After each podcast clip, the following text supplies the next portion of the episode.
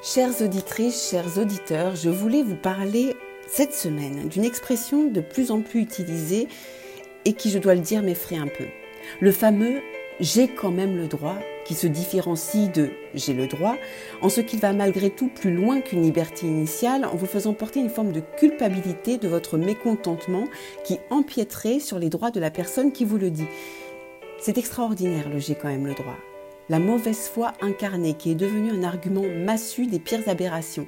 Et le pire, c'est que face à un tel aplomb, on n'arrive pas à répondre. Et pourquoi? Parce que la seule réponse possible serait de dire Ah ben non, tu n'as pas quand même le droit du tout.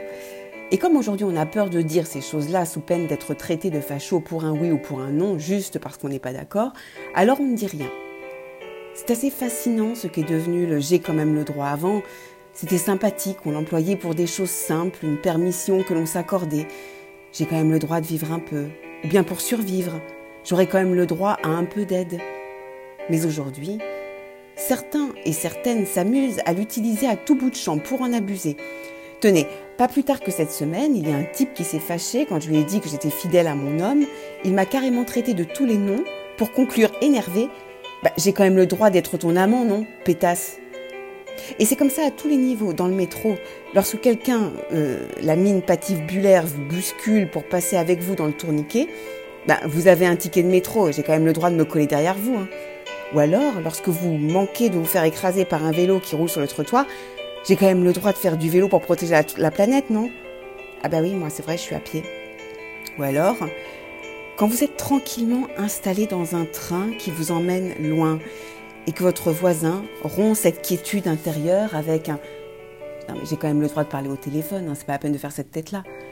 Ou mieux, j'ai quand même le droit d'éternuer dans le visage, hein, je suis vaccinée. Et même dans les moments d'horreur, nous avons entendu des j'ai quand même le droit de ne pas faire une minute de silence pour Samuel Paty. Irréel. Et puis derrière moi, concernant la mise en examen d'Agnès Buzyn pour une pandémie planétaire, j'ai bien entendu on a quand même le droit de savoir ce qu'elle savait pour une mise en danger de la vie d'autrui, c'est-à-dire pour 7 milliards de personnes. Et même si l'épidémie continue de circuler, les antivax ont quand même le droit de ne pas se faire vacciner. Et ça, ça n'est pas une mise en danger de la vie d'autrui, non, non, pas du tout.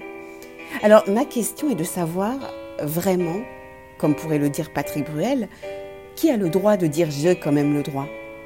Si c'est pour nous déchirer encore un peu plus. Sur ce, je vous souhaite une belle et bonne semaine. Et ça, j'en ai quand même le devoir.